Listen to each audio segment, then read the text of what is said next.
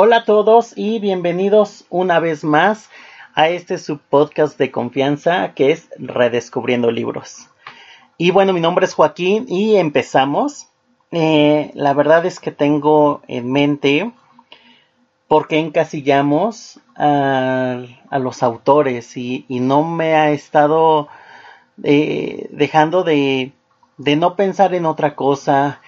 Y lo quiero comentar porque le dio oportunidad a varios autores y es cuando dije, wow, hay que experimentar con estos autores porque ya sabemos que traen una pluma muy buena, pero eh, hasta a ellos les sirve estar experimentando y con otros géneros. Como les, les puedo decir, como puede ser Murakami, el cual gracias a esos relatos se han convertido en novelas. Eh, también lo vemos con Stephen King. Yo creo que son los autores más recurrentes que han hecho pequeños esbozos, pequeños eh, cuentos o relatos y se convierten en novela.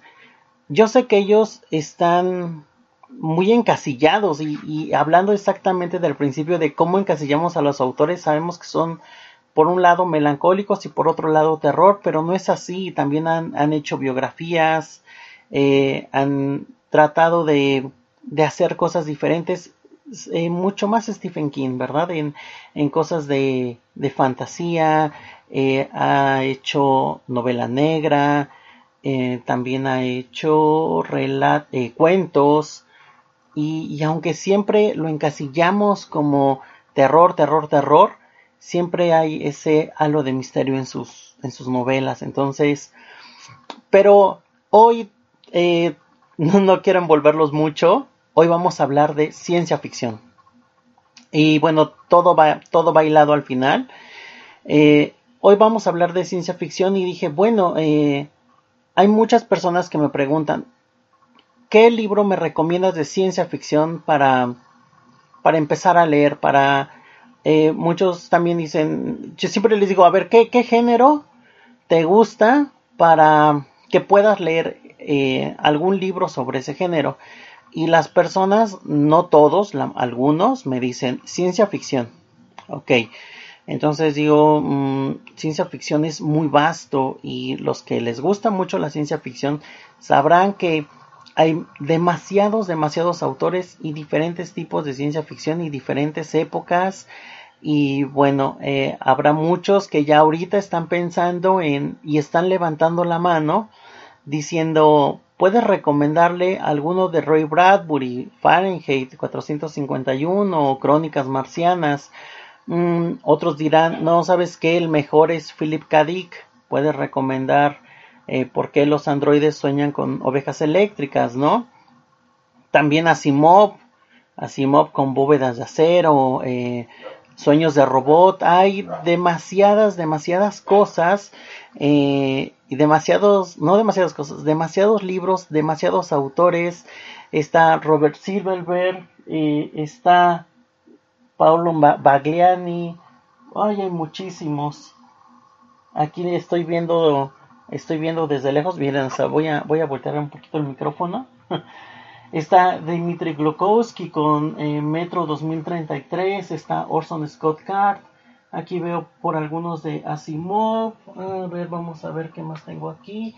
Está Clifford Simac. Ah, vamos a ver Harry Harrison.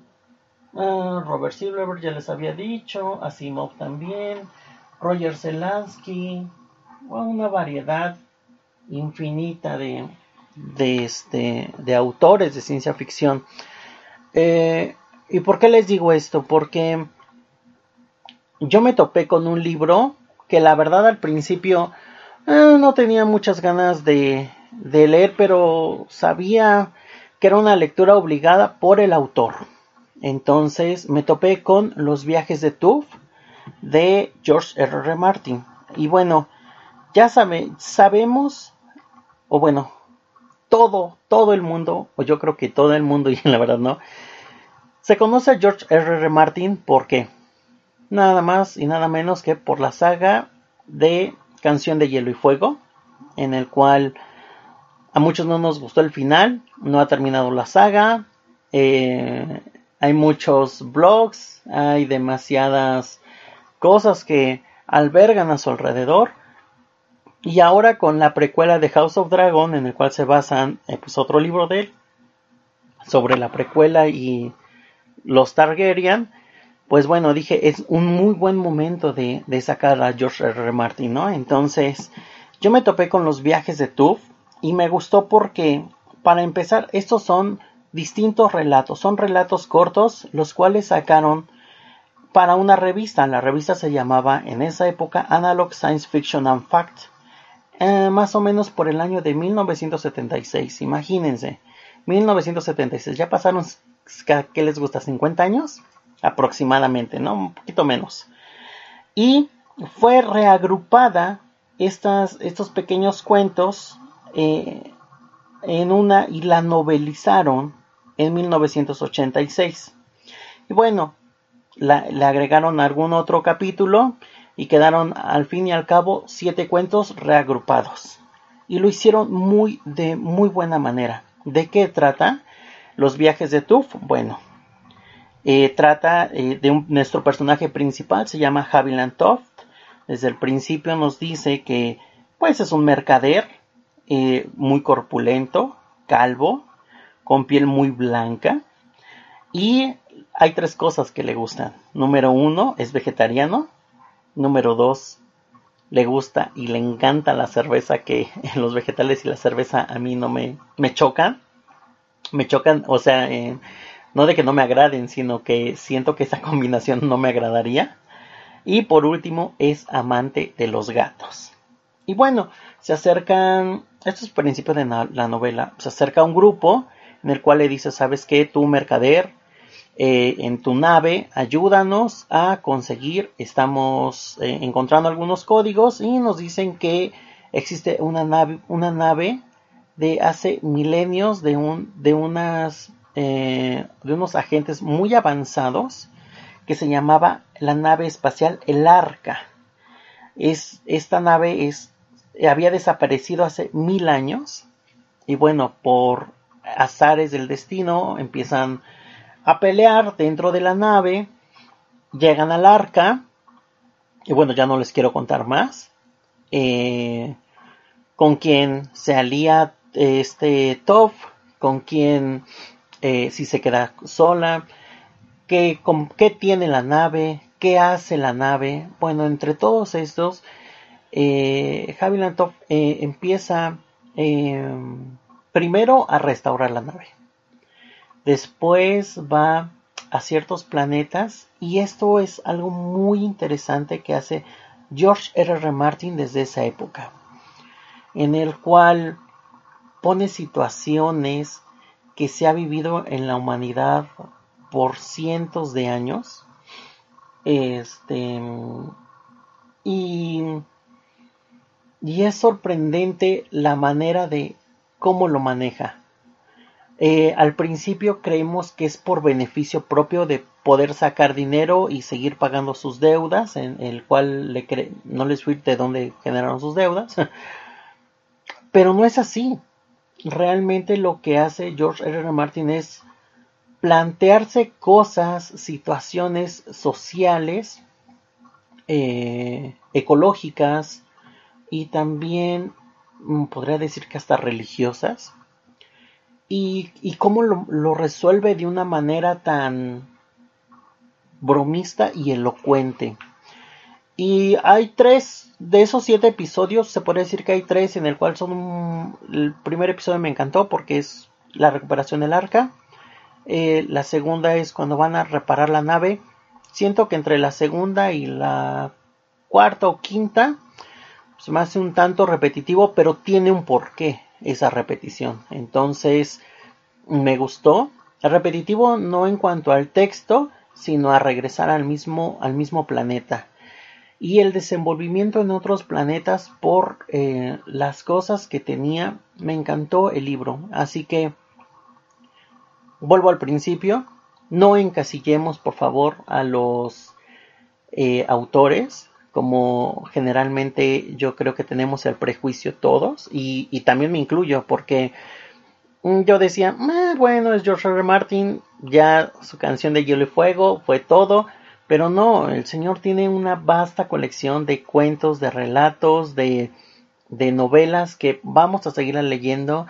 Gracias a los viajes de Tuf, no solamente me encantó la novela de ciencia ficción y en este, recuerden que en este espacio de Redescubriendo Libros es para iniciar algún género o a un autor que a ustedes prefieran o quisieran. Entonces, para hablar de ciencia ficción y querer empezar con algo, es Space Opera, que no, no tiene muchos balazos, no tiene tantos láser, no es un Star Trek, eh, no es un Star Wars, pero hace bien las cosas y las significa. Así que George R. R. Martin, un aplauso para ti.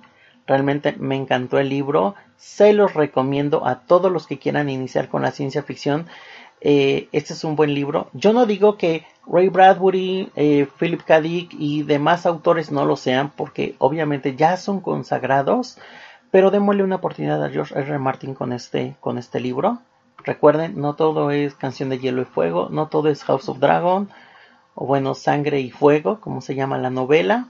Eh, espero seguir hablando de, de, este gran autor porque tiene una pluma fascinante y fantástica que a mí me dejó con ganas de más este, este cuatito Toff.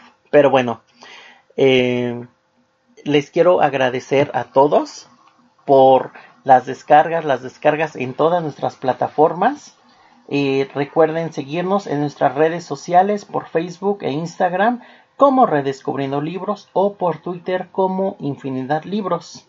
Recuerden las descargas en nuestro podcast de las plataformas por iBox, Spotify, Apple Podcasts, Google Podcasts y también ya nos pueden encontrar por iHeartRadio y Amazon Music. Y bueno, antes que nada, vuelvo a reiterar, gracias a todos por escucharnos, por hacer esto posible, por eh, darle ahí la campanita y por recomendarnos. Eh, la verdad es que eh, los últimos episodios los trato de hacer como una charla amena, una charla en el cual quiero contarles íntimamente lo que sentí sin llevarme a los extremos, ¿no? Y también saludos, saludos a todos los que hacen las descargas. Saludos a, mi familia, a mi bella esposa, un besote, que siempre me está escuchando, eh, a mi mamá también ahí, este, que a veces me escucha, eh, a, mis a mis familiares, a todos, a todos mis amigos también que me preguntan cuándo va a salir el, el último episodio, también estoy muy agradecido con ustedes y también por ese seguimiento. Gracias, gracias a todos. Eh, y pues bueno, también recuerden sintonizarnos por www.radiola.com.mx en el cual pueden disfrutar no solamente este programa, sino muchos otros más.